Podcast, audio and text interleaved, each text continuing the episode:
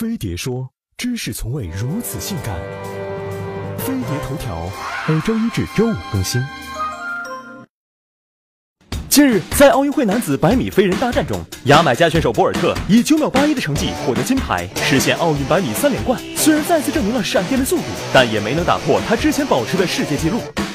破纪录这事儿是不是快到头了？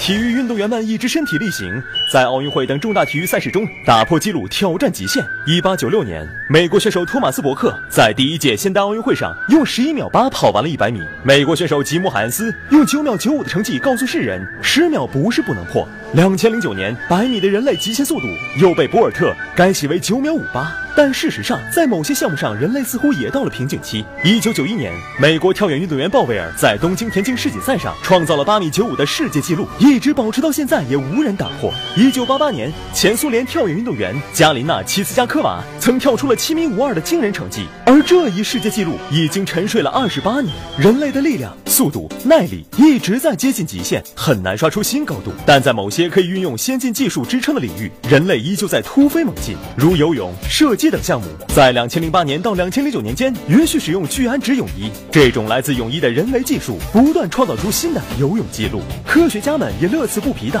试图通过力学、生物学等方法做出种种预算，试图来确定人类运动的生理极限。例如，他们推算出一百米短跑的极限是九秒，一百一十米栏的极限是十二秒三八，跳远的极限为八点九六秒。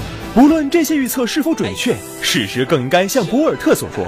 人们都希望讨论极限。一旦你全力以赴与时间赛跑，那么极限就会存在于你脚下。奥运三连冠，越来越多的人开始把博尔特视作是人类挑战极限的范本。关于人类速度的极限，也一次又一次的成为了大家关注的焦点。研究专家呢就发现，博尔特的踝关节和膝盖呢比较僵硬，这样呢就比其他选手能量损失的少。他在跑步时几乎是一动不动，因此不会因为多余的动作来浪费身上的能量。然而，在最初呢，在大多数田径专家看来，博尔特并不是一个完美的田径运动员，因为他太高了。一开始练习短跑的时候，闪电只是彻头彻尾的高竹竿。但是在日复一日魔鬼式的训练当中，这根高竹竿渐渐就变成了闪电。如今，博尔特每天平均训练三个小时，每周有三天专门去训练力量和举重。